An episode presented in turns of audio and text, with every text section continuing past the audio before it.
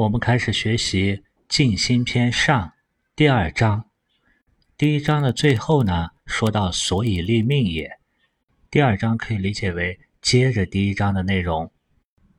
孟子曰：“莫非命也，顺受其正。”“莫非命也”的“莫”字，我们回忆一下，前面说过，它的字形是中间的“日”落入了上面和下面的“草”中。夕阳落入草中消失，所以对“莫”的解释“莫无也”，“无”是有无的“无”。关于这一句中“莫”的意思，赵岐和《韩诗外传》中都是把它解释为“无”。关于《韩诗外传》呢，它是汉代韩婴所做的一部传记。这个传记中每一条都以一句恰当的《诗经》引文作为结论。我们前面说过，《诗经》在周之后有齐、鲁、韩、毛这四家流传，只有战国末年毛家所编辑和注释的《诗经》流传到了现在。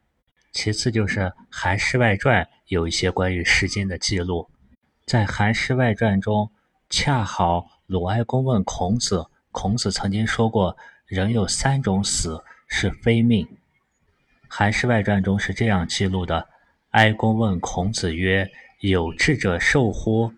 他说：“有没有聪明长寿的人呢？”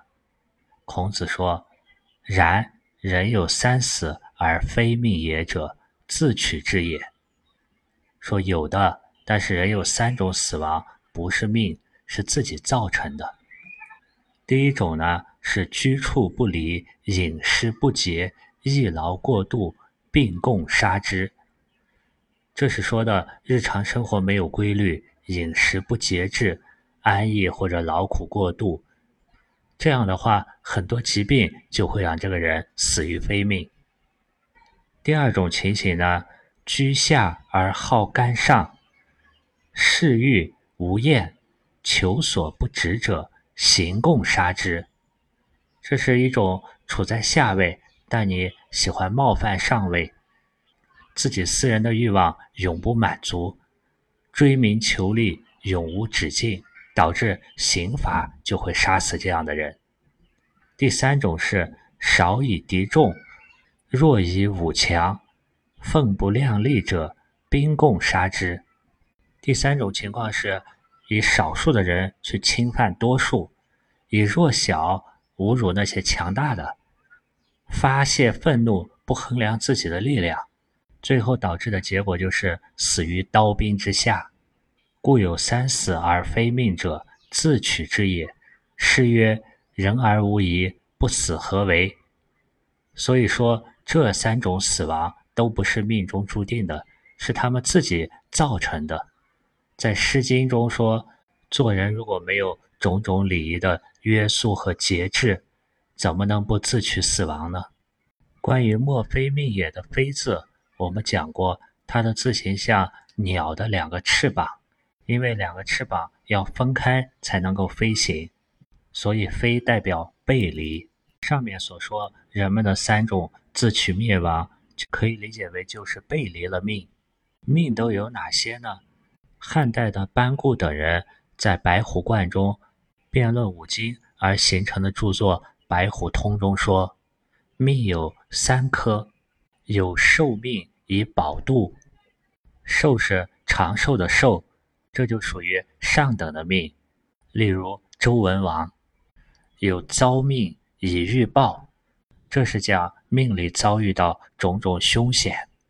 例如《论语》中冉伯牛病重，孔子去看望他时候说：‘命以夫斯人也，而有斯己也。’”就是孔子对冉伯牛的命的一种感慨，遭命更多是一种行善但得恶，不是所期望的，遭遇于外在而得到凶祸，所以叫遭命。第三种呢叫随命，随是跟随的随，随命者戮力操行而急福至，纵情失欲而凶祸到，故曰随命。随命更多是自己所作所为导致的吉凶祸福，与随命相比，第一种受命是一种发自于自信本然，不加操行以求福而即自治，所以第一种受命也叫做正命。受命或者正命，更多是一种发自于本性的行善得善的结果。对于莫非命也，我们也可以理解为天下的事没有一件不是命决定的。这种理解呢，是从总体的视角去理解，而不是像我们前头从个体的视角去理解这句话。为什么要莫非命也呢？因为在天地之间，人不是主宰。对于个人而言，最大的德就是出生，最大的失就是死亡。但对于出生和死亡，我们都不能主宰。更何况，我们认为自我意识这个我是主宰。但它的背后还有更底层、更深的人性、本性、天性以及天。就像庄子曾经感慨说过一句话：“吾命有所制也。”制是制约的制，他感觉他的命是被制约的。在庄子的《齐物论》中，庄子也说：“天地与我并生，万物与我为一。”按照相对的观点。虽然相对于秋天的麦芒来说，很多东西都比麦芒要大，但是就大如泰山那么大，还有天地宇宙比泰山要大得多。对于夭折的小孩子来说，很多人的寿命都比他长，但就算个人做到了彭祖那样长寿，相对于沧海桑田、天地宇宙都不算什么了。所以庄子。用天地与我并生，万物与我为一，阐明了人与万物在本质层面的统一性，进而阐明了宇宙自然间人与万物之间天人合一的一种生命的真理。我们再来看“顺受其正”，“顺”字是一个会意字，右边代表人头，左边代表河流，表示人从头到脚像河流一样顺畅。顺可以理解为顺从，受这个字我们也讲过，上面和下面的字形分别是给予的手和接受的手，中间部分呢，我们可以看作给予的东西，或者是看成一个小舟，船上人呢伸出手拉着岸上的人帮助他上船。如果从内外的角度来看，顺字更倾向于偏内的内在思想。内心的一种顺从，而受字呢偏外，偏于外在行为，它包含有接受客观条件、客观环境的意思，还包含一种给予别人善的、正的、好的东西的意思。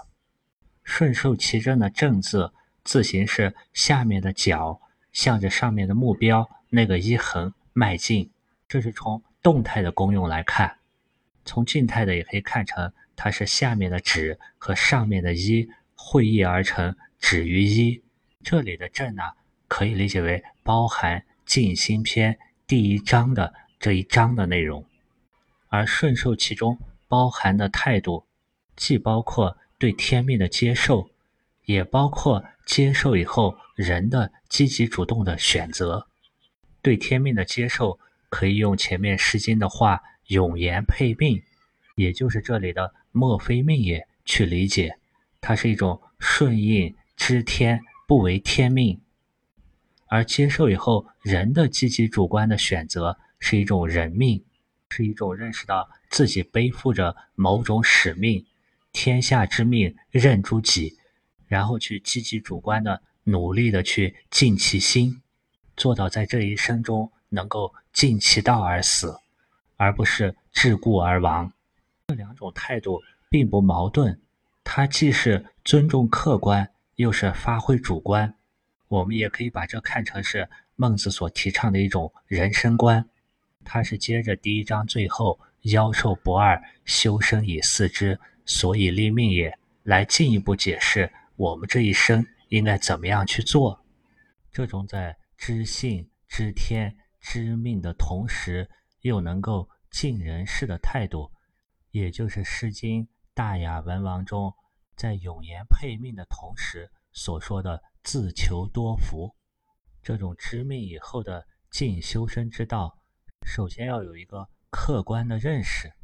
因而孟子说：“是故知命者，不立乎岩墙之下。”这句话里“是故”的“是”字，从字形上看，“是”字是下面的角，在上面日光的照射下，朝着中间那个一的正确的方向前进。“是”的本意呢是正确。在这里，我们可以把它理解成代词，指代上面那句“莫非命也，顺受其正”这样的原因。故字是一个形声字，在说文中说“故始为之也”，它的本意是指一个事情的原因根由，使这个事情发生的根由是什么？一般我们做一个事情是受原因的驱使。原因在先为古，就是故字左边古字的意思；而故字右边的构形为用手持着棒，表示指使、督促。十口相传的左边的古表示先前，先前的原因促使右边拿着小棒，造成现在事情发生始为之的原因。另外，故字。和古代的“古”字发音相近，它们有时候也是通假字。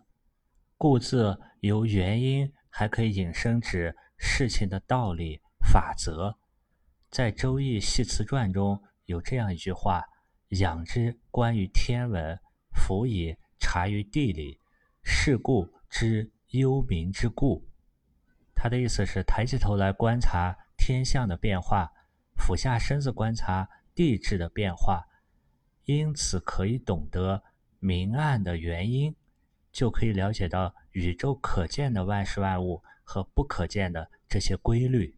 这句话里的“是”字，我们可以理解为因为上面这些原因，故可以理解为因而因此，知命者就不立乎岩墙之下。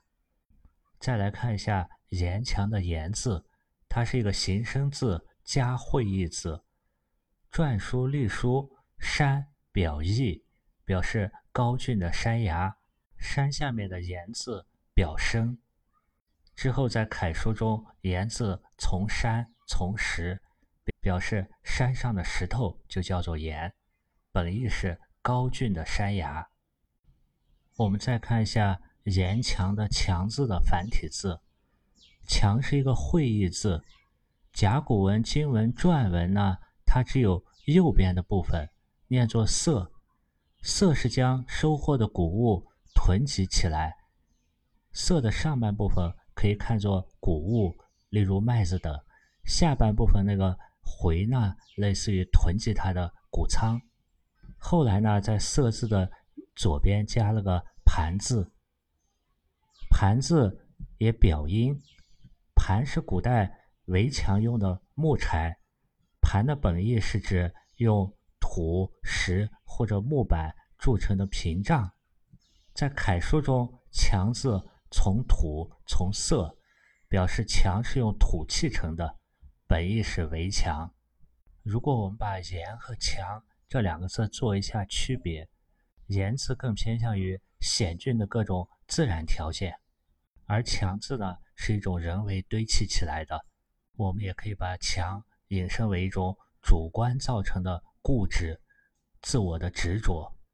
这句话我们可以理解为，能够做到“莫非命也，顺受其正”这样的知命者呢，他是不会让自己处于过分危险的环境，也不会一味的固执己见、固步自封。这种认清外部客观形势、摆正自己的心态，更倾向于顺受其正。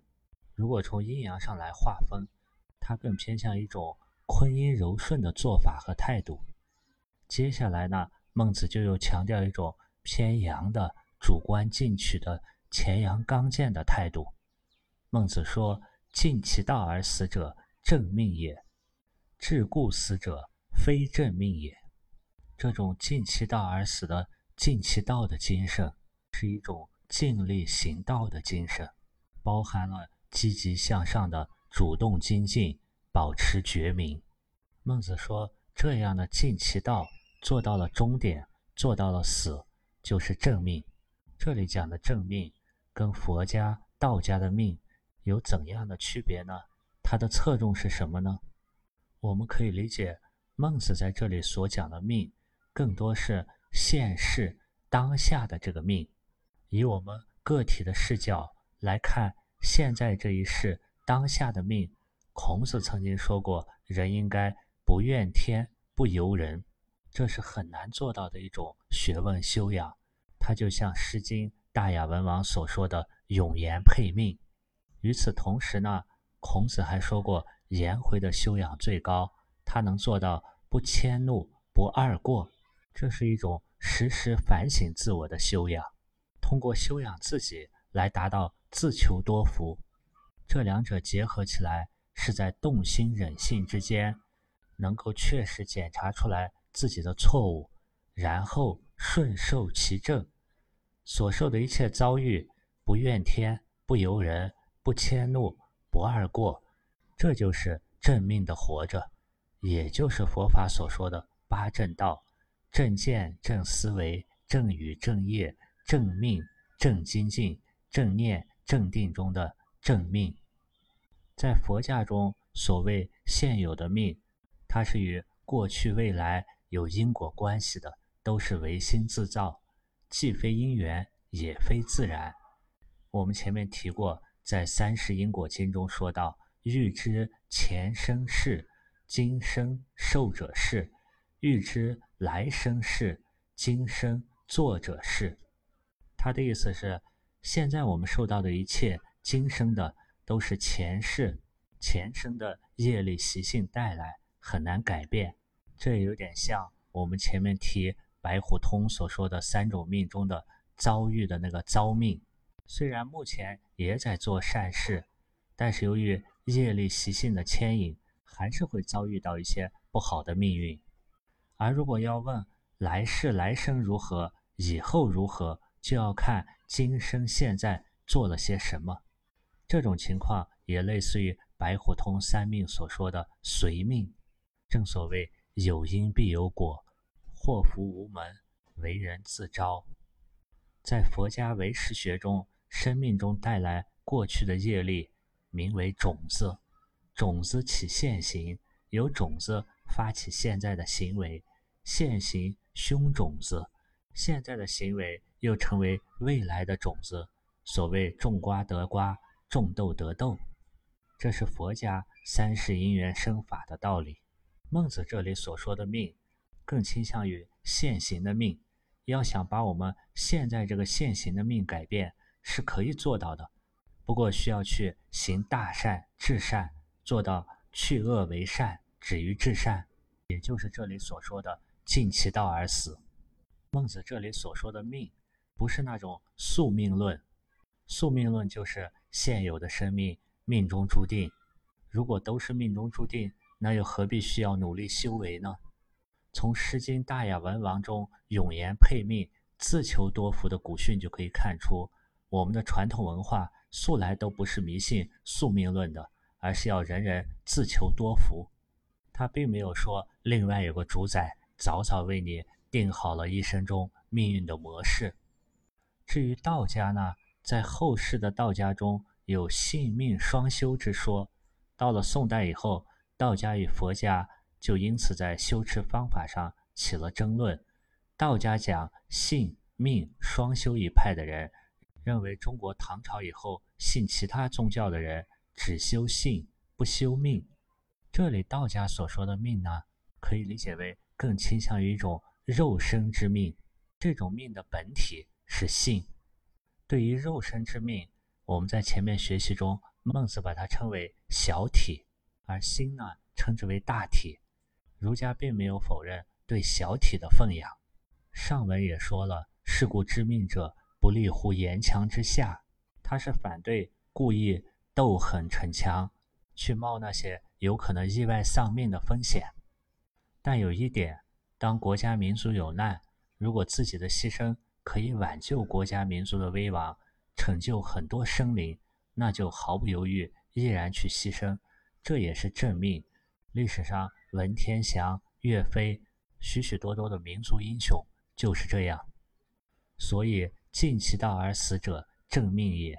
人的责任就尽到了，做完了，一切尽心了，寿命到了，顺其自然就去了，这是正命。因好勇斗狠、赌气而死的，就是非正命，属于非正命而死。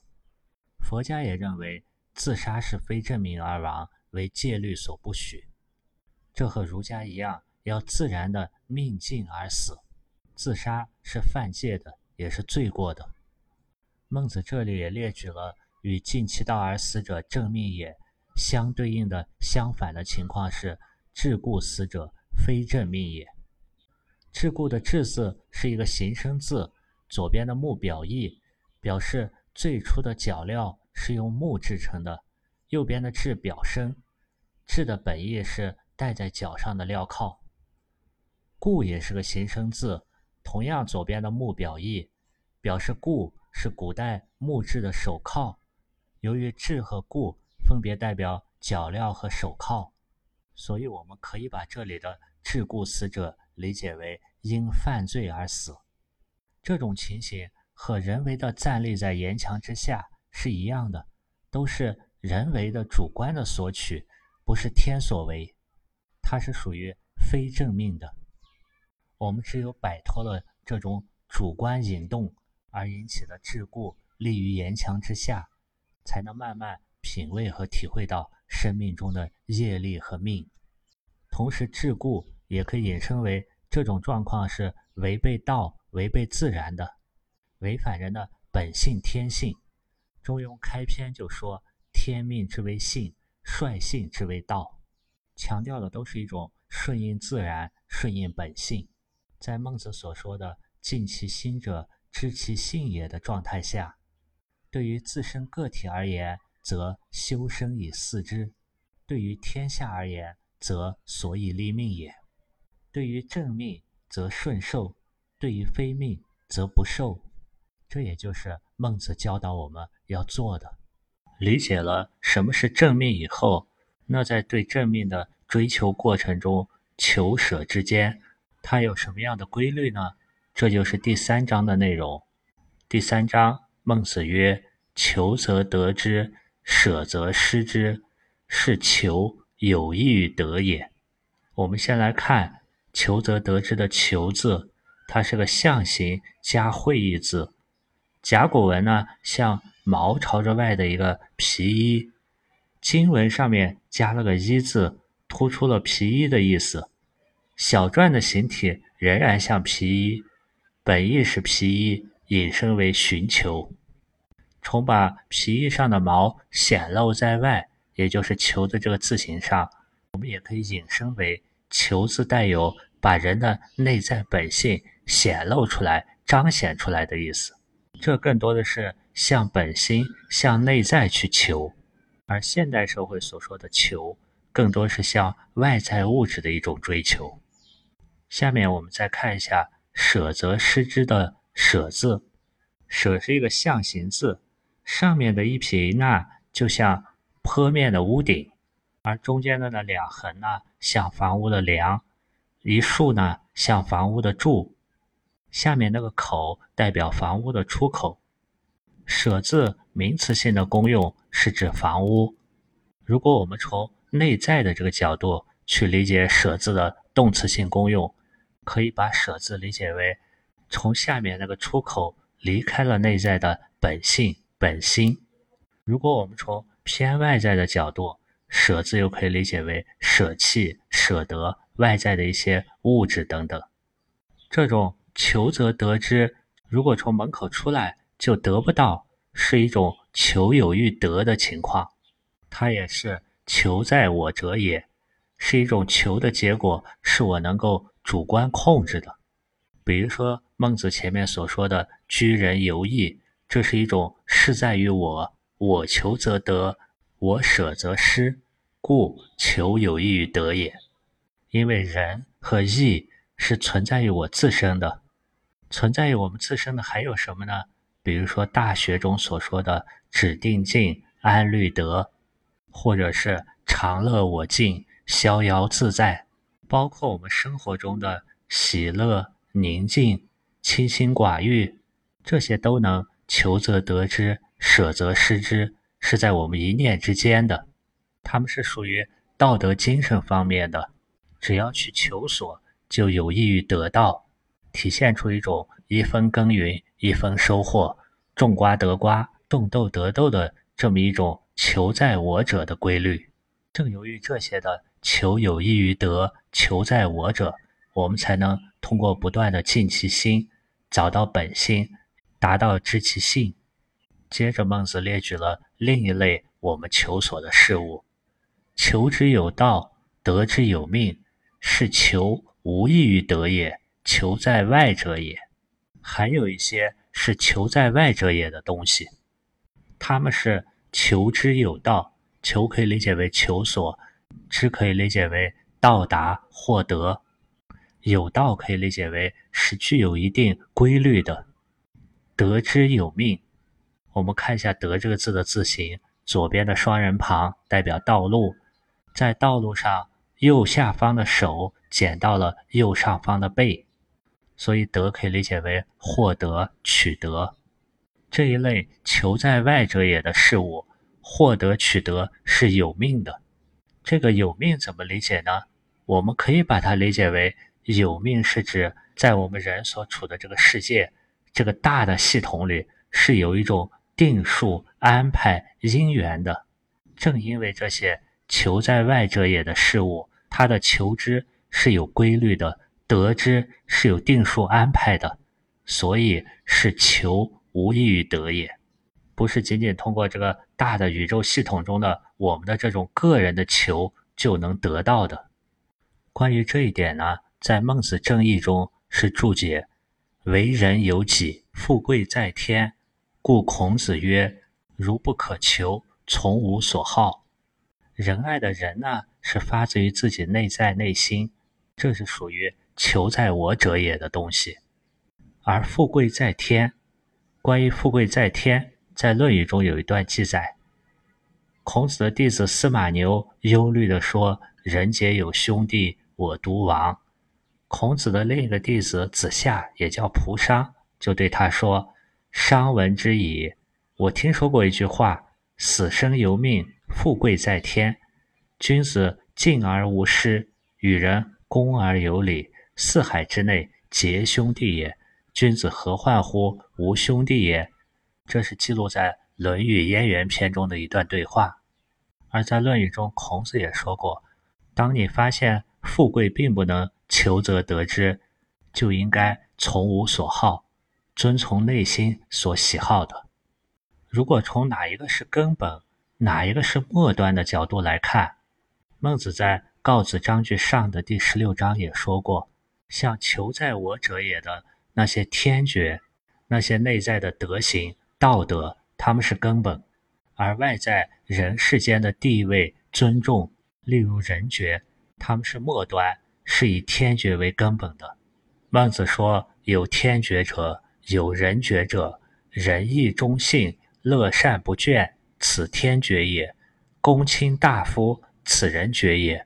古之人修其天爵，而人爵从之；今之人修其天爵，以邀人爵。”既得人爵而弃其天爵，则获之甚者也，终亦将必亡而已矣。当你失去了天爵这个根本，那么人爵最终也会丧失的。所以从本末这个角度来说，一切求在外者也的根本是那些求在我者也。另一方面呢，我们对那些求在外者也事物的高下好坏，更多是一种。内在的感受，在《论语》中有这么两个记载：子曰：“饭疏食饮水，曲肱而整之，乐亦在其中矣。不义而富且贵，于我如浮云。”这是说孔子在粗茶淡饭中体会到的那种乐在其中，而把不易得来的富且贵呢，看得如同浮云一样。关于子路有一段描写，子曰。衣敝运袍与衣狐貉者立而不耻者，其由也与？孔子说，子路虽然穿着都是冻的衣服、很烂的袍子，与那些穿着貂皮大衣、衣着华贵的人站在一起，他也丝毫不觉得自己低人一等。这就是子路。由此看来，外在觉得什么是富，什么是贵，更多也是一种内在的心理感觉。相对于孔子、子路、颜回这些人来说，那些名利富贵，从根本上来说，也是源自于内在的。就像前面提到《论语》中记载的，子路穿着破衣烂袍，和那些穿着裘皮大衣的人站在一起，子路并不觉得低人一等，以此为耻。这是因为子路知道那些人的富贵显达，穿的裘皮大衣是求在外者也，而子路追求的是内在的富足，是求在我者也。无论是求在我者也，还是求在外者也，两者都是我们的心在去求，但是去求的路径却是两个方向，好像是我们心里打开了两扇门。一扇门是求在我者也，一扇门是求在外者也。在佛教《大乘起信论》中也有类似的比喻，就是一心开二门的说法。就好比我们的心里能打开两扇通往不同方向的门。我们的心从主观方面来说是众生的主体，是真我所在；从客观方面来说，心是。万法宇宙的根源，一切的存在都由此出。它自身是一个整体，但是具体的现象世界都来自于心所开出的两个门。一个门是心的真如门，它开出了清净的不生不灭法，类似于这里的求在我者也。另一个生灭门开出的是染污的生灭法。类似于第三章所说的“求在外者也”，《大乘起信论》一心开两门中的真如门，是人具有的般若自信清净心，也可以理解为就是孟子所说的君子存之的那个本心，是人的良知良能。而人一旦失去了智慧，失去了自信清净，也就如同孟子所说的失其本心。心对于事物是可以一心开两门的，就好比我们可以打开面前的一道门，也可以反身而成推开内心的一道门。对外部现象的执着是一道门，对自信本体的了悟又是另一道门。前者执着于那些现象的门，使人们滑入了那些庶民们的行列，进入到现象之门。也就放弃了本心之门，不踹其本而弃其末，被种种求在外者也的事物牵引，也可以说是被贪嗔痴欲望控制。按照佛教俗谛和真谛来说，这时候能想到、能明白的，也只是俗谛，而非真谛。而如果我们的心走向了另一道本心之门，是求在内。求在我者也，便能够成为存其心、养其性的君子，开启本心的良能，看到这道门那边的良知、本性、真谛，看到我们日用而不知的行动对着什么样的主体，或者说看到百姓日用而不知背后的那个道，这才有了对现象后本体，也就是道的意义的探寻。这个门所开启的本心性道，也可以叫做般若智或者自信清净心。这样就不只把我们那颗实心认识事物的心当作现象来看，而能够尽其心知其性，把心识引入本体之门，从而产生智的直觉之妙用，也是孟子所说的。本心生发出良知良能，反身而成乐莫大焉。人性所生发的四心，在今天我们学习的内容中，有一个重要的字，就是正命立命的那个“命”字。命字和命令的“令”字是同源的，最早的字根就是来源于“令”字。令的上半部分，我们可以看成像是人的衣领，或者是人的头部和喉结，也可以把那个看成一个发音的工具，像古代发布政令或者战争中用的木铎或者金铃。另外，上半部分的字形像一个三角形，我们可以把它看作成一种集合。这种集合可以看作是受到命令。集合到一起，也可以看作是集合在一起听取命令。另外，这个三角形还可以看作是一个向下的口，就像处于上位者向下面发布命令。令字下半截的字形是一个跪姿的人形，我们可以把它想象成一个接受命令的人跪坐在那里。后来。在“令”字的下面加了一个口，就构成“命”这个字。我们可以把上面这个三角看成一个伞盖，身份地位高的人跪坐在伞盖之下，用手指挥众人，并且用口发布命令。我们可以发现，与“令”字不同，在“命”字中，这个下面跪坐的人变成一个发布命令者了。在我们汉字中，发命的四声。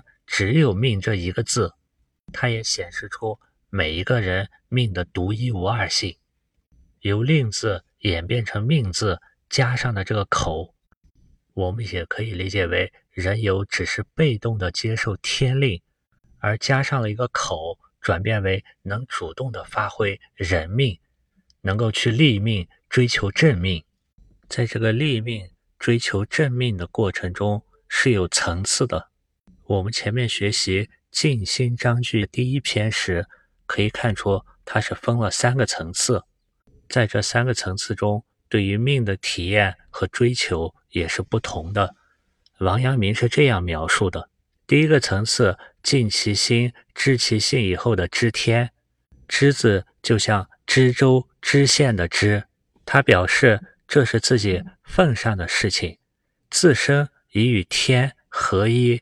而第二个层次的视天，如子之视父，臣之视君，须是恭敬奉承，然后能无失。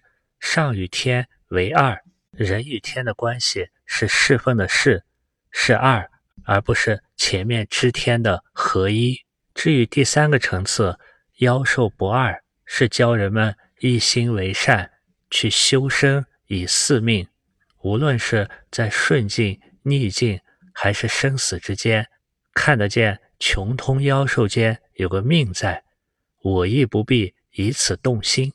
与前面的世天相比，世天虽与天为二，但自己已经见得一个天在前面；而修身以四命的四命，便是未曾见天，在此修身以四命等候。此便是初学立心之时。有一个困而学之，勉而学之的意思，在修身立命、追求正命的过程中，也是前面我们所说一心开二门的过程。如果我们的心打开的是本体之门，那么在尽其心者，知其性也的过程中，我们看到的是心和性；如果打开的是现象之门，那么进入的是。尽其心，知其性的功夫，也就是尽其心尽的功夫和知其性知的功夫，它是属于实践的现象的。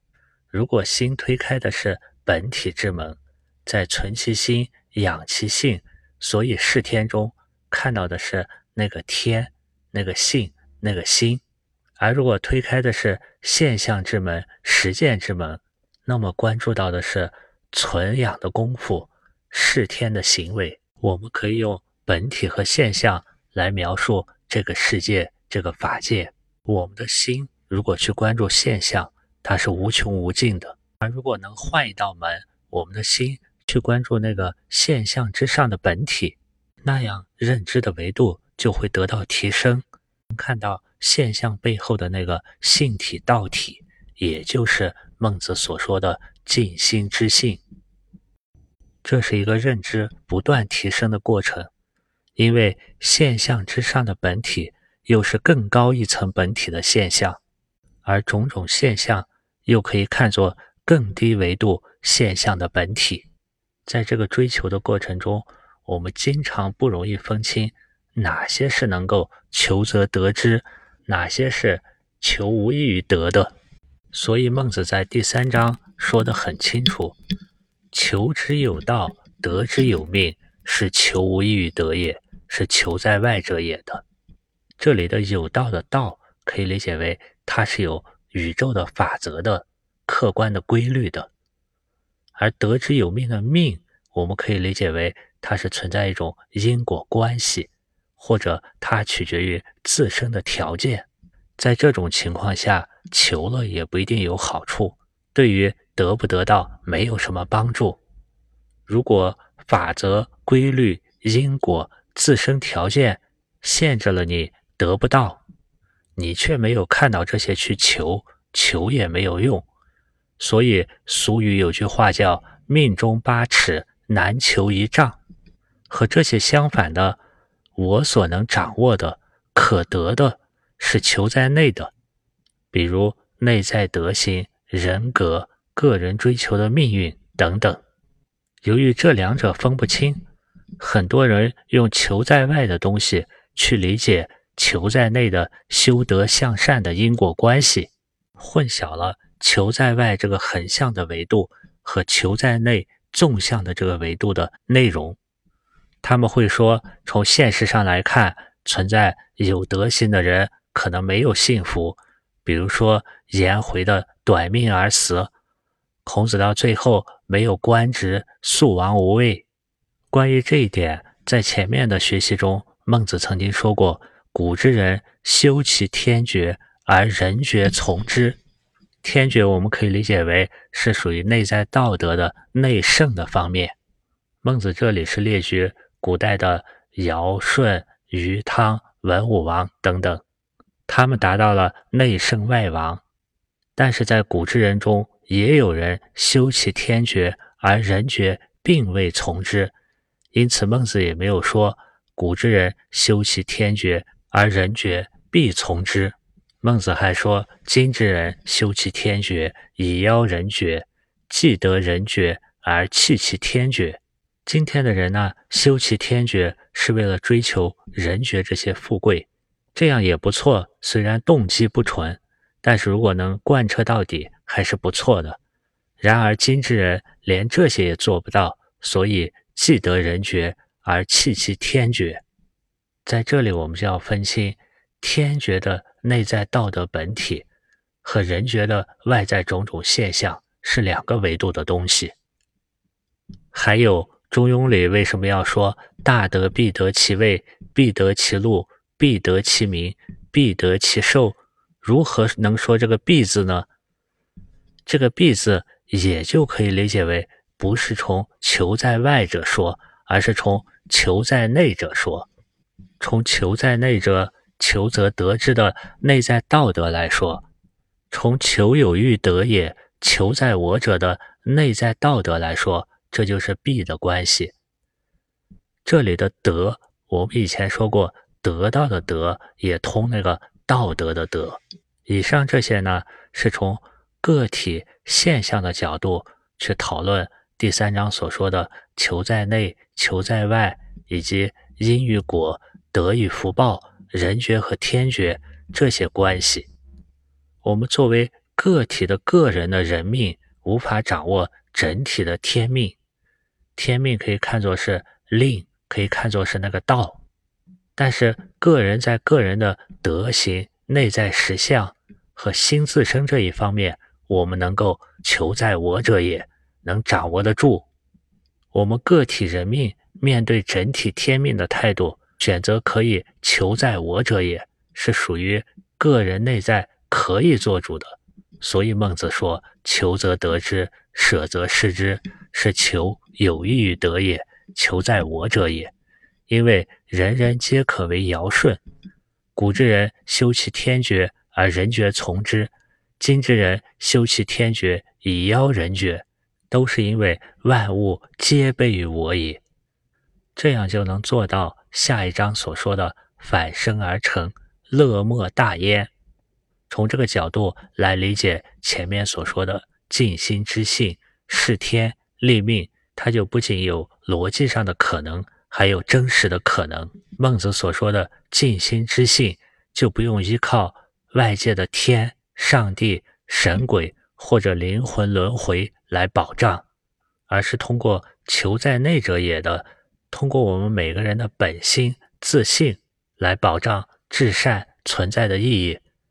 这是把存在实相放在了求在我者反生而内、向内而成上面的，所以皆备于我，能保得住，不需要外部的道德神学、今生来世、上帝创世等等这些来做保障。希望大家都能求对门、求对方向，保有住它，存养住它。最终达到求有益于得也。好了，今天的内容就是这样。